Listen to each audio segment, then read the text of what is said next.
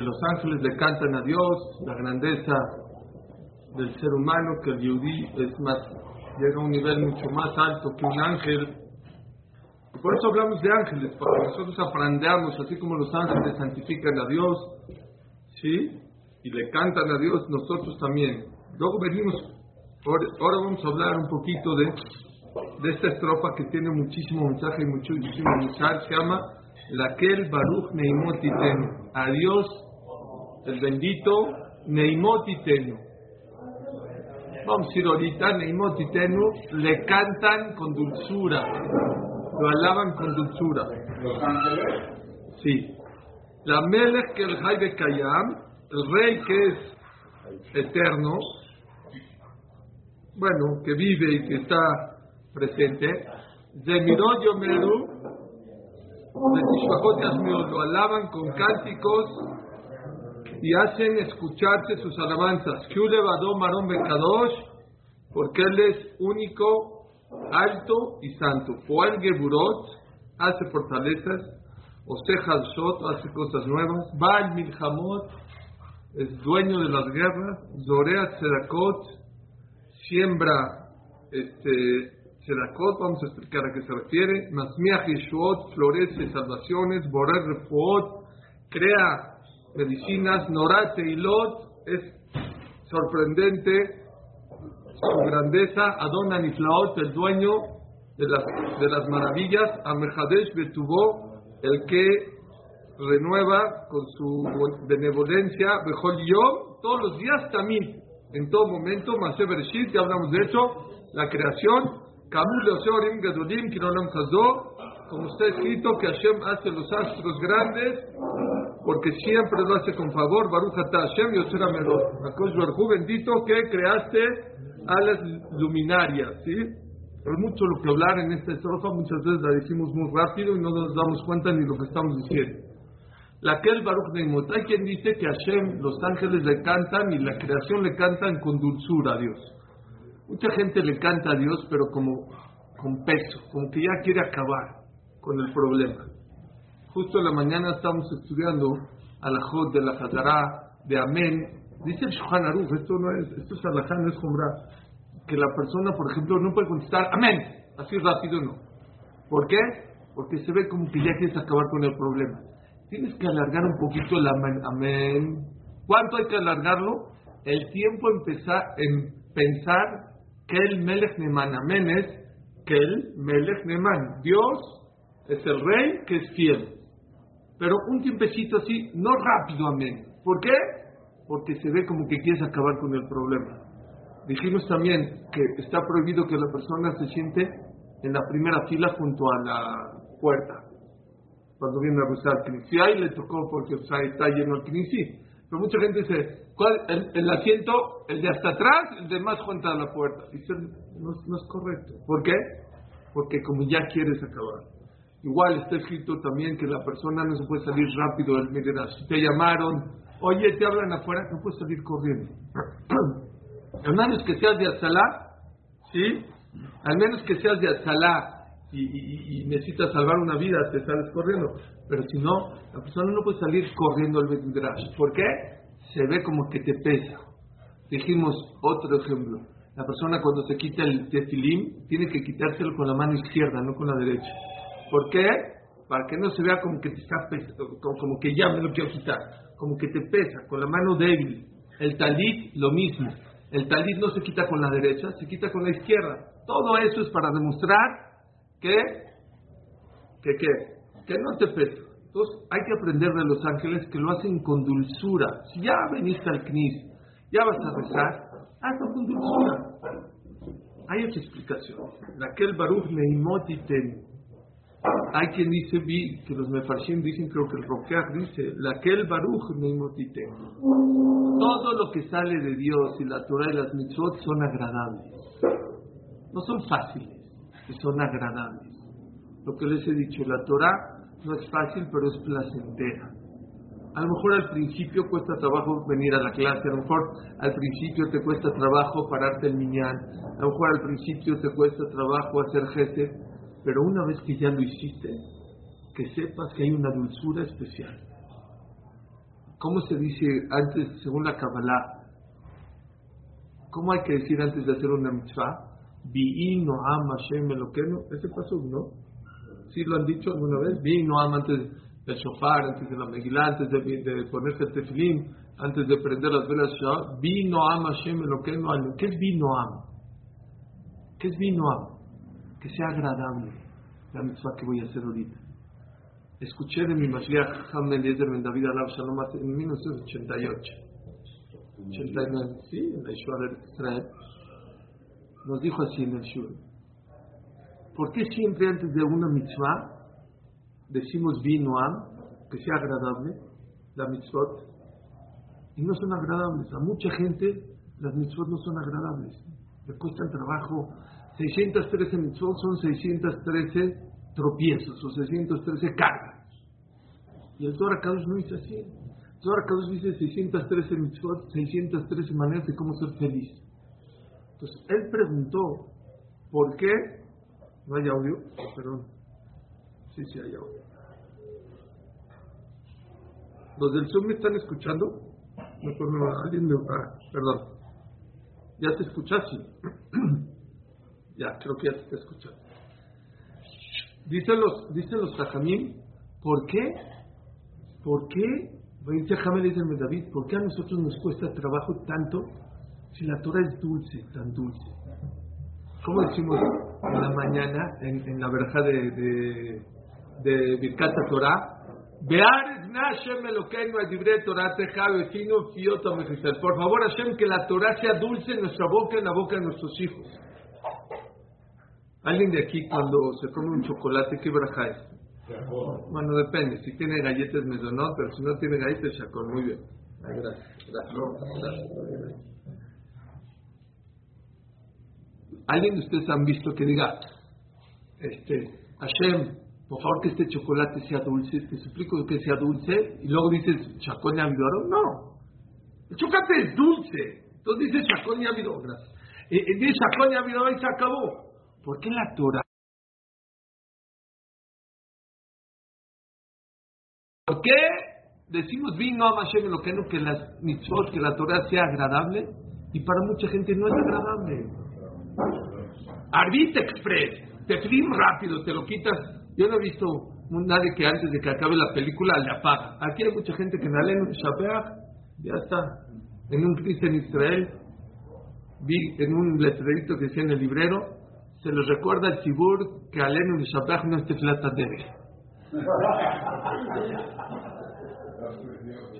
Ya, ya quieren acabar como, como que ya, ya, ya, ya, ya me espera. Dice, dice, dice, dice Javier David, ¿por qué? ¿Por qué mucha gente hace mitzvot pero le pesan las mitzvot? Yo les digo otra cosa. ¿Por qué Birkata Shachar decimos, Be'ares, Nashem, me lo por favor, Hashem, que las mitzvot sean dulces? Por ¿Por qué? Si la Torah es dulce, dijo David Amelech, es más dulce que la miel. Entonces, ¿por qué pedimos Be'aref? Por favor, Hashem, que sea dulce en nuestra boca y en la boca de nuestros hijos. Les voy a decir primero el de Hamel de David, la contestación de Hamel de David, luego la mía. Dijo, ¿saben? La Torah es dulce. Pero ¿saben por qué a la gente no le saben las mitzvot? Me encantó porque les hacemos de trancazo, sin preparación. Teflín, eh, rezar ya. Shabbat, ¿a qué hora se prendía? Seis y media, eh, corres. Dice, el día que te prepares para hacer las mitzvot, vas a empezar a agarrarle sabor. Sí, tranquilidad. Shabbat, yo tengo una kabbalah. A veces fallo, pero casi siempre. Kibalte a las que el jueves, yo ya sé a qué horas va, se prenden las velas del otro día todos los juegos yo ya sé a qué hora se prenden las velas en el Shabbat. Mucha gente, porque ¿qué me pasaba? Estoy Shabbat, eh, eh, vengo a trabajar, me baño, esto, estoy relajado. Ay, ¿a qué hora se prendía?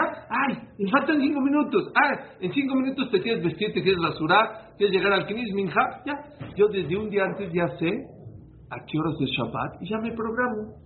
Baruch Hashem, desde que hago esa Kabbalah, casi llego 20 minutos, media hora antes de la categoría. Y antes llegaba 5, 10, 15 o 20 minutos después. Créanme que eso fue Shabbat.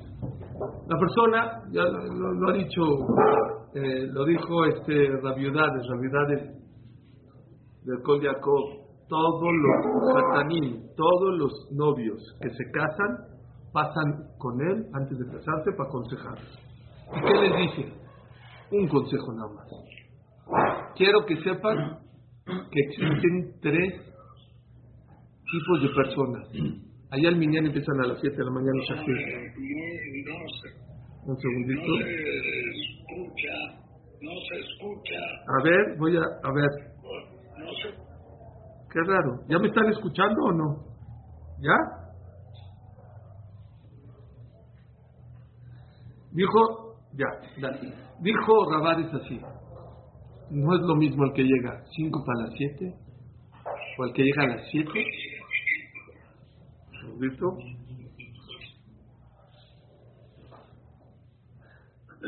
Son tres mundos, el que llega a 5 para las 7, el que llega a las 7 y el que llega a 7 y 5.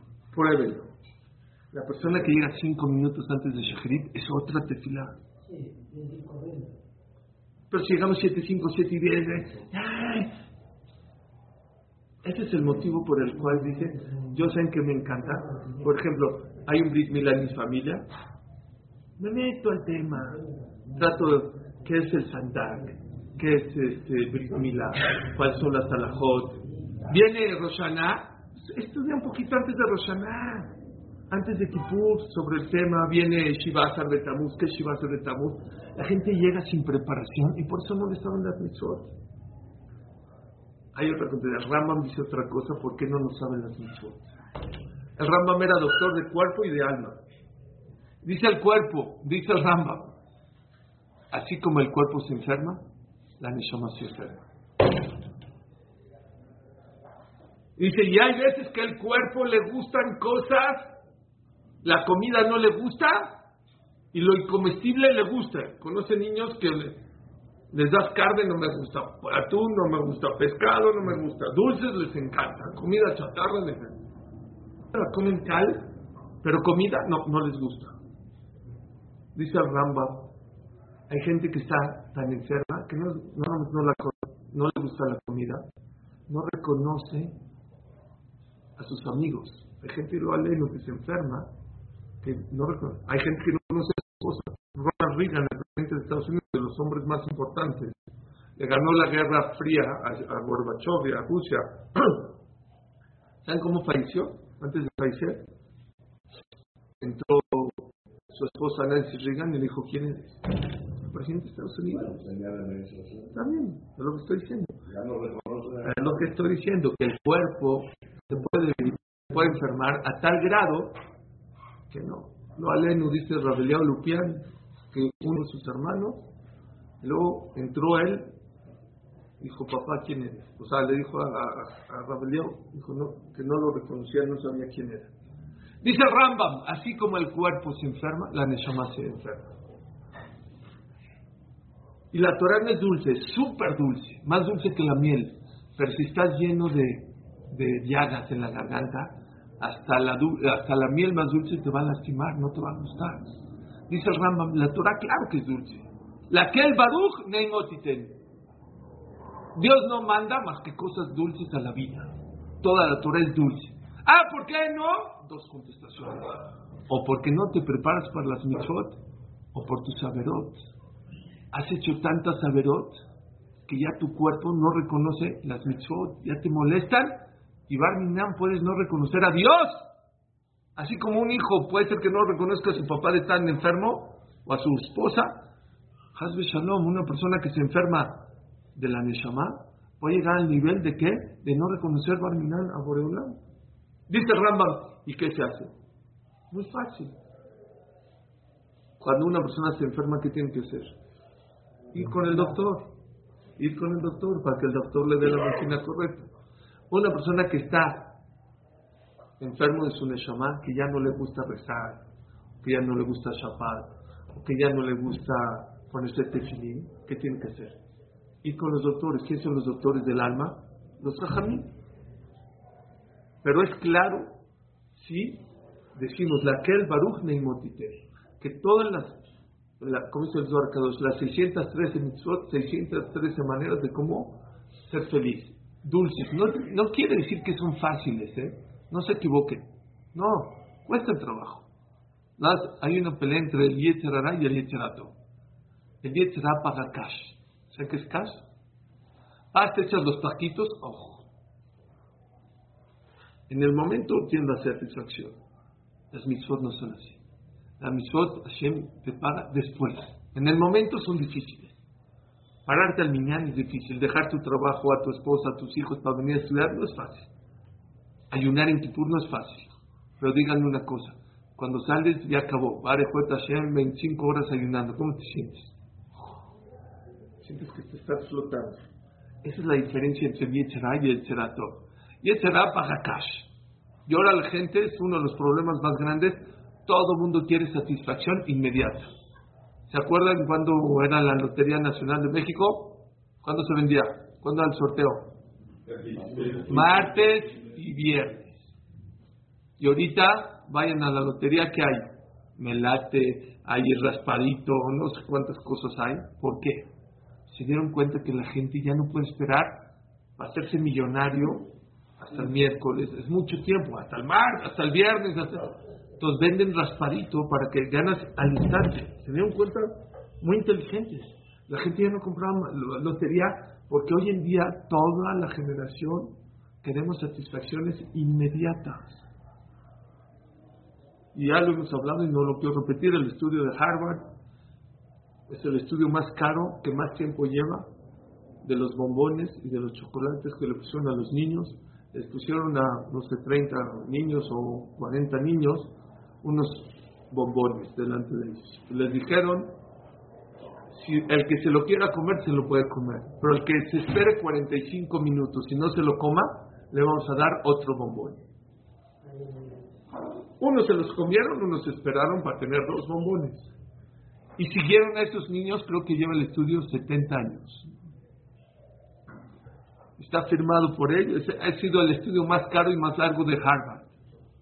Y se dieron cuenta, todos aquellos niños que se esperaron y no quisieron tener la satisfacción inmediata para tener doble satisfacción, fueron mucho más exitosos, consiguieron trabajo más rápido, mejores hogares.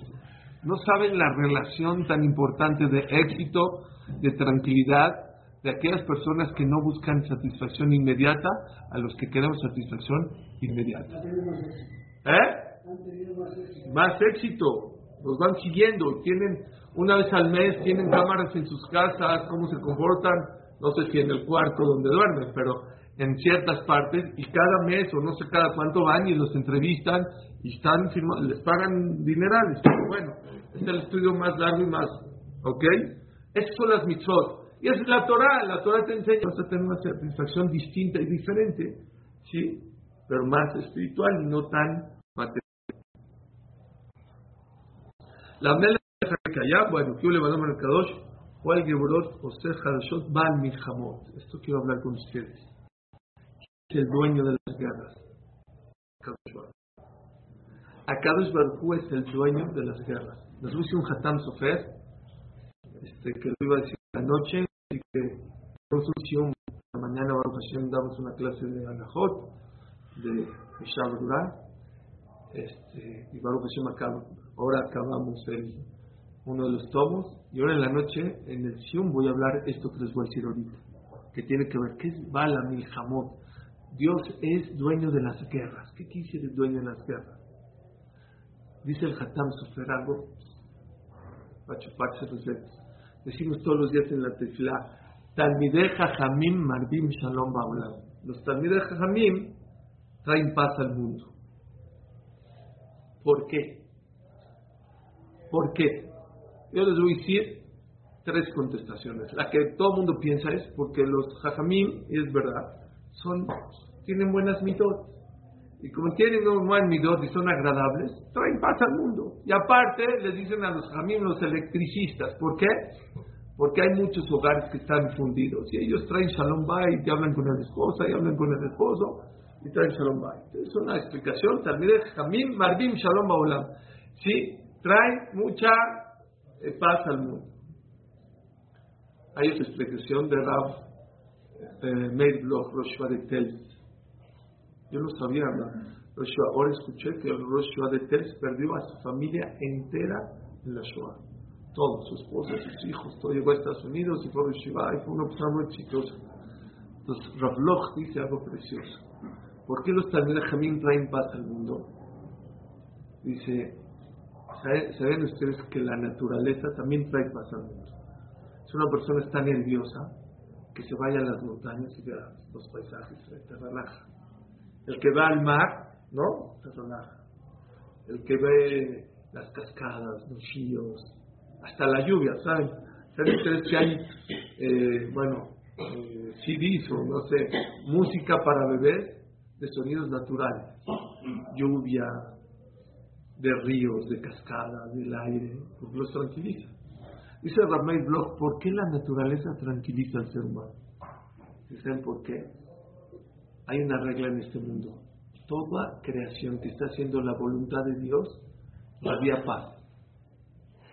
Y como toda la creación está haciendo la voluntad de Dios, radia paz. Por eso deja Jamim Marvim Shalom Olam. Los Talmideh Jamim radian paz. ¿Por qué? Porque hacen la voluntad de Dios. Y como hacen la voluntad de Dios, te aplaca. Yo cuando voy a Leikot veo a Ramalkiel Kotler, sin hablar, de verlo me aplaca. Rafshach, el todos los jamim verdaderos, auténticos, como que te aplacan al verlos. Hatam Sofer no dice así. Dice el Hatam Sofer. ¿Saben por qué Talmideh Jamim Marvim Shalom Aulam? Dice en Dios cada Rosh Hashanah dictamina la cantidad de guerra que va a haber en tu país, en tu ciudad, la cantidad de guerra que va a haber en tu país, en tu ciudad, en el mundo. Dios va al jamón, Él es el dueño de las guerras. Pero no dice quién va a pelear con quién. Él en Roshaná no se decide quién. Él se va a ver no sé qué, vamos a ir en días. 34 días de guerra. Dice el Hatam Sofer, cuando un Talmud Jajam discute y se pelea con el otro para entender la Torah, es una guerra. Esto quita guerras en el mundo. ¿Escucharon? Traen paz al mundo. Eso que están discutiendo y están peleando, no, así, no, así, así, así, así. Eso trae paz al mundo. ¿Por qué? Porque en vez de que mande Dios una guerra de Ucrania contra Rusia, se peleó James Ratier con James Abraham Yosef. Eso es bala, mi jamón. Hashem es dueño de las guerras y él cosecha. Quieren pelearse menos en su casa, también es una guerra con las con los hijos, en la calle, con el cliente, con el, con el chino, con el maquilero. ¿Quieres dejar de pelear con ellos? Cero también. ¿Qué tienes que hacer? ¿Qué tienes que hacer? Pelea aquí en la Torah para entender la Torah. Esta guerra que uno hace cuando estudia y cuando entiende y cuando quiere entender, no para soberbia, sino para de verdad entender, eso quita otras guerras en tu vida. ¿Oyeron? Voy a decir que es una, una guerra verdad. James les dijo un ejemplo de verdadero. Con todas las viudades, lo escuché de su boca, que una vez James Ratie estaba peleando con su papá que se llamaba Rab Yaakov Salam Shalom. Unos gritos, no, no, pero no se pueden en unos gritos. No, azul, rojo, azul, rojo, o azul, mutar, azul, mutar. Una guerra, se fueron a dormir y no quedaron de acuerdo en la bajloca. Al otro día se ven, hola, buenos días, ¿cómo estás? ¿Esto? Oye, ¿qué crees? Tengo una prueba como tú dices. Y el otro dijo, no, ¿qué crees? Estuve pensando y te traigo una prueba como tú dices. Y ahora empezaron a discutir. a ver, tú tienes razón, tú tienes razón. Esas guerras quitan muchas guerras en la vida. Eso trae Shemira al mundo. Dice Rabades, una vez un árabe vino, había un árabe ahí que trabajaba en Corea con muchos años, creo que se llama Mustafa, y trajo a su sobrino ya, cuando ya Yeshua creció mucho y todo, dijo, trajo a su sobrino a la yeshiva, que le ayude a limpiar la yeshiva y todo. Y dice que entró al Bet Midrash, vino con su tío y dijo, yo me voy de aquí, aquí va a haber muertos. Dijo, ¿por qué? Se entra al Midrash, se están matando, se van a agarrar a trancazos. Le dijo así, llevo 20 años escuchándolos gritar, nunca se ha tocado uno en 20 años ni con el pétalo de una. Esas son guerras verdaderas que protegen al mundo. Eso es Baal Milhamot. Pero hay otra explicación de Baal Milhamot. ¿Quién es el dueño de las guerras? Boreolam. Dijo Ben Gurión, que no era el más religioso. Dijo Ben Gurión, la persona que vive en Israel, que es realista, tiene que creer en los milagros. Todo mundo está de acuerdo que en, el, en, la, en la tierra de Israel hay muchos milagros, pero principalmente en las guerras. En las guerras que han pasado en Israel, todo mundo, tengo aquí apuntado, o sea, han habido varias guerras. Los, que, los de ahorita no me van a ver, los de, bueno, sí van a ver. Lo decir rápido. Algunas de las guerras, no van a ver los del Zoom un segundito, las guerras que ha pasado el pueblo de Israel. Una es la del 48, cuando fue la independencia. ¿Sí? Fue el 14 de mayo del 48. La otra fue la guerra del Sinai en 1956, o conocida como la crisis del Suez. Fue cuando Egipto sí tomó el canal de Suez. La guerra de los seis días, 1967. ¿Sí? La otra se llama la Guerra del Desgaste, 1967 al 70. Esta fue como una continuación de la Guerra de Seis Días, con enfrentamiento Israel-Egipto. ¿Sí? También. Sí. También la de Milhemet La de Yom Kippur en 1973. ¿Sí? También fue la guerra muy fuerte. Otra fue la hay una historia muy fue en el 81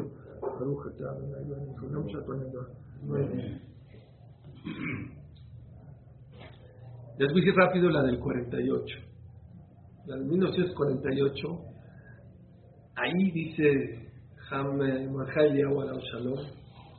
nadie podía creer en el ejército porque no había ejército es decir, porque no había ejército. ¿Cuántos tanques tenía? Primero que todo atacó Jordania, Egipto, Irak, Siria y Líbano.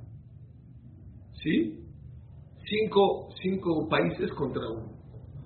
¿Cuántos tanques tenían los árabes? 50. ¿Cuántos tanques tenía Israel? Uno.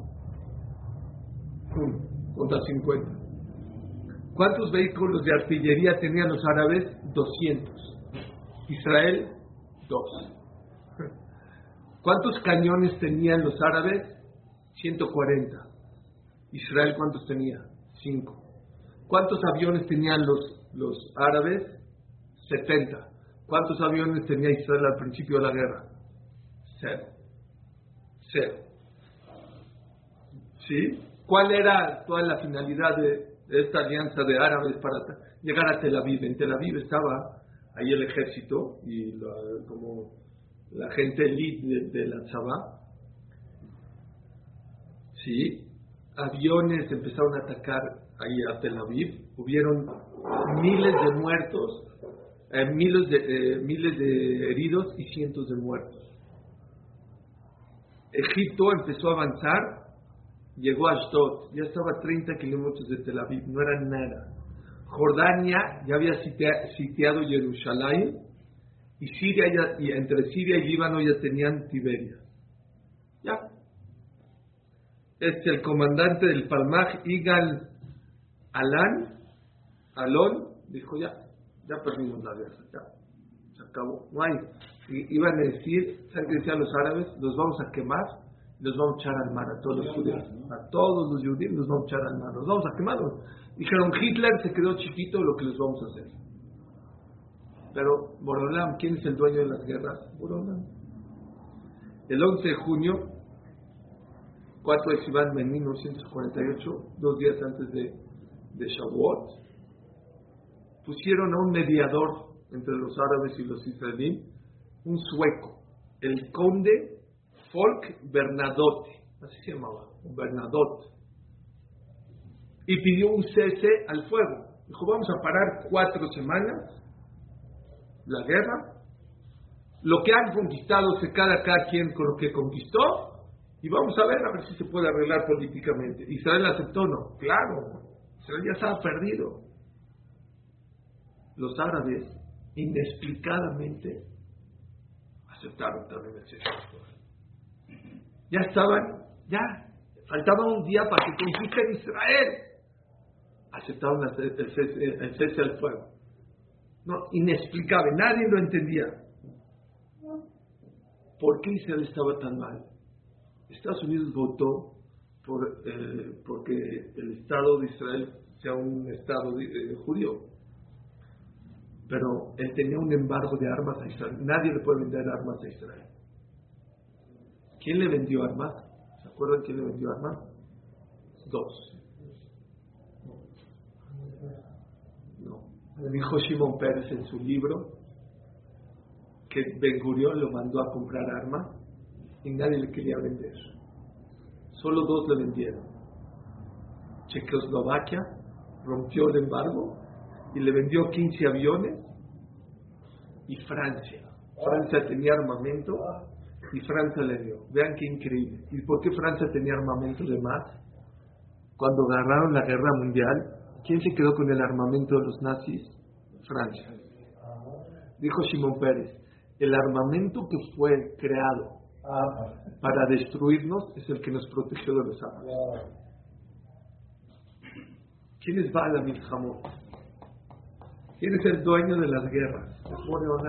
Esto, ¿Por qué se dice esto? Si Dios maneja las guerras, tu guerra con el maquilero, con tu ¿tú crees que no te va a ayudar? ¿Saben qué he aprendido de, estos, de shurim de clase? Que todo es introducción para llegar a la mitad, que creas que Dios puede cambiar todo. Porque si no crees, no funciona. Y hemos hablado mucho, Ashrei y muchas, y la Shira, y los egipcios se ahogaron. ¿Para qué todo eso? ¿Para que llegues inspirado? ¿Por qué me dices que mi problema, con... si se puede? Pero tenuos leloquín. Si tú no crees en Dios, si tú no crees en la tefilá, pues no va a funcionar. Tú le das fuerza a Borodam. Así es. Si crees, yo te ayudo. Si no crees, bueno, no crees. Yo te creo que tú no creas. Si tú no crees en mí, que yo te puedo ayudar, pero vean cuántos milagros, ¿no? ustedes creen que estoy hablando hace un milagro, ¿no? ustedes creen que estoy hablando hace de los Y se el cambio de estrategia. Compró aviones de guerra. En los aviones venían avionetas desarmadas, las armaron sin probarlas, volaron y dijo, en vez de defendernos vamos a atacar y fueron y le atacaron a los egipcios, les destruyeron todos sus aviones. Pero aún así, no fueron, dice acá que sus ataques no fueron así, les entró un pavor a los egipcios, está escrito en varios lugares en la Torah, tipo la ley me mata, que Hashem al enemigo les mete un miedo. Y lo mismo pasó en la guerra de los seis días. Y ya estaban adentro y pararon. Ya están entrando a Jerusalén y pararon. Y luego les preguntaban, ¿pero por qué pararon? Nos dio miedo. Pensaba que, que tenían un plan, que nos iban a contraatacar. ¿No? Inexplicable. Ahí se rindieron. Se rindieron contra un Porque seguimos a... capturaron a un oficial egipcio.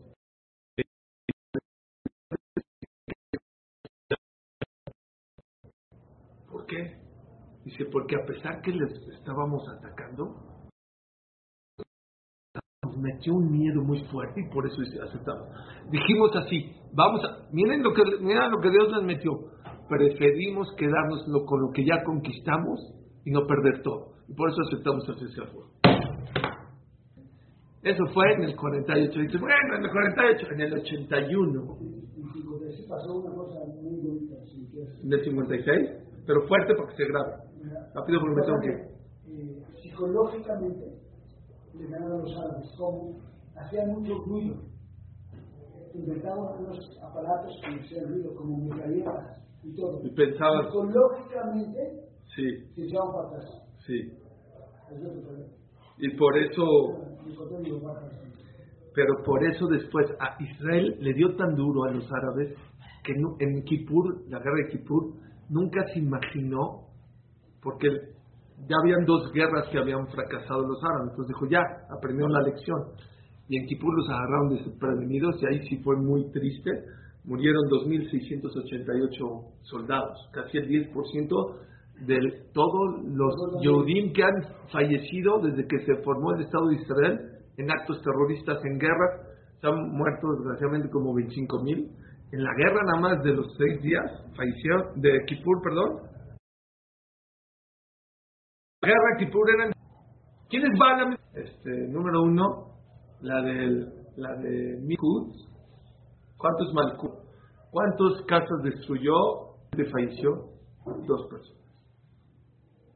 Una viejita que no se pudo poner bien la máscara porque antes se ponían máscara porque pensaban que Irak iba a atacar con armas químicas y se ahogó, o no sé qué le dio un infarto. Y otro que vendía eh, cerdo en su tienda y le entró el proyectil a su tienda y lo mató. Fueron los dos personas que fallecieron en esa guerra. ¿Ok? Pero espérenme, el que se acuerda de esa guerra, yo les dije, el 16 de enero de 1980, y- no, de 1991, perdón. 16 de enero de 1991 a las 12 de la noche. ¿Eh? Sí. Ahí empezó la guerra. Estados Unidos dijo, si no te rindes, te va-". dice, ah, si, tú me atacas, yo ataco a Israel. A las 12 de la noche yo me acuerdo porque era mi, fue el día que me comprometí, entonces por eso me acuerdo. Oigan, espérense. ¿Quién se acuerda dónde tiraban los Scouts a Ramat Gan? ¿Por qué Ramat Gan? Saddam Hussein, Ramat Gan, Ramat Gan. Las tres ciudades, nomás que ¿quién creen? No sé qué. ¿Por qué no explotó? Dos días antes, justo donde cayó, había una fuga de gas y tuvieron que cerrar el gas y no explotó. Eso fue en 1991. Y en 1981, ya les se las he contado, 1981, Menachem Begin hace un plan, se da cuenta, lo que está pasando ahorita con Irak, que está haciendo la bomba nuclear, lo mismito pasó con Irak en el 81. Y Israel decía a Estados Unidos, hay que atacarlo. No, no, no, no, no, no. Ok, no.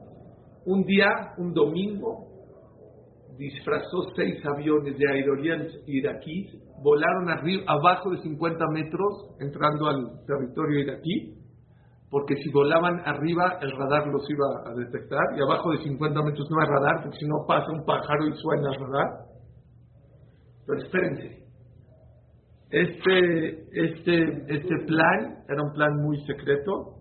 Unos días antes de mandarlo, el secretario de Menachem Begin, que se llamaba eh, Kadishai, Hazdai Kadishai, era el secretario, la mano derecha, llegó a venir Berak y le tocó la puerta a.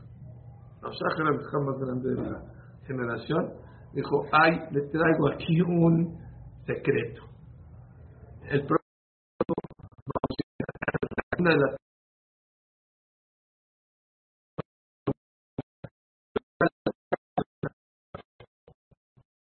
Dijo, "Jajam, no, o sea, no es, ya te dije, quieren tener verajá, fue con Menachem Begin y le dijo que, que, que sí, que verajá, pero que a las cuatro, que lo cambien a las cuatro. ¿Pero por qué? Así dijo Rabshah. Rabshah, ¿qué hizo? En Ponovich, la Yeshiva más grande de Israel, una de las más grandes, a la una acaba de estudiar los muchachos y se van a desayunar. A las cuatro vienen a estudiar otra vez. A las cuatro de la tarde vino Rashad, dijo paren de estudiar, vamos a ir Teilim. No entendía por qué, es un secreto. Dijo un Teilim, yo escuché y puedo ver un reportaje, ese, ese, ese, ese comando de seis aviones era suicida. Los pilotos no le podían haber contado ni a su esposa ni a sus hijos y sabían que por lo menos la mitad se iban a morir en la operación. Ya, Hashem Shaman, Kiddush Hashem. Fueron, bombardearon, se regresaron, cero daños. Fue un éxito total. Los seis eran Giloní, los seis hicieron Teshuvah. Los seis pilotos que fueron a atacar, fueron, es un milagro, Teshuvah Gemurá, y espérense, ¿quién se enojó durísimo? Estados Unidos. Estados Unidos le dijo, ¿por qué atacaste sin permiso? Saben que Menachem Begin era un gran orador. Se paró y dijo así. Primero que todo, no somos bebés, vimos que era una amenaza para Israel, para el mundo entero, y por eso fuimos y, atacamos. En 1991, eso fue en el 81, en el 91, cuando hubo la guerra con Saddam Hussein, Estados Unidos le pidió perdón a Israel de haberse enojado. Dijo, si no hubieras destruido el reactor nuclear, quién sabe qué hubiera pasado. Dice, pero otra cosa, dijo, precioso, dijo así. Porque dijo Jimmy Carter, creo que estaba de presidente de Estados Unidos, dijo, se rompe el tratado de cuidarse, porque tenían como un tratado de cuidarse de Estados Unidos a Israel. No se peleó con él, dijo, el tratado de cuidarnos se rompió. Dijo Menachem Begin. Y sobre el tratado que rompió, no tengo miedo, dijo. Así como el pueblo de Israel ha existido tres mil años sin Estados Unidos, puede vivir otros tres mil años sin Estados Unidos. Es Baal Milhamot. ¿Quién es Baal Milhamot? Akadosh Baruj es el dueño de todas las guerras. Si las guerras las maneja Borolam, tus guerras, tus batallitas, tus problemitas, tú crees que no los puedes resolver, claro que tienes que romper. Tenú os. Tienes que darle fuerza a Dios. Si tú crees en Él, Hashem te va a mandar salvación. Vayan a la conferencia, va a estar buenísima en Share Shalom. Créanme, ayer estuve con esta persona, el maestro de, de adicciones, y es una persona con mucha sabiduría. Aquí en Share Shalom, ocho y media. Las dos mañanas.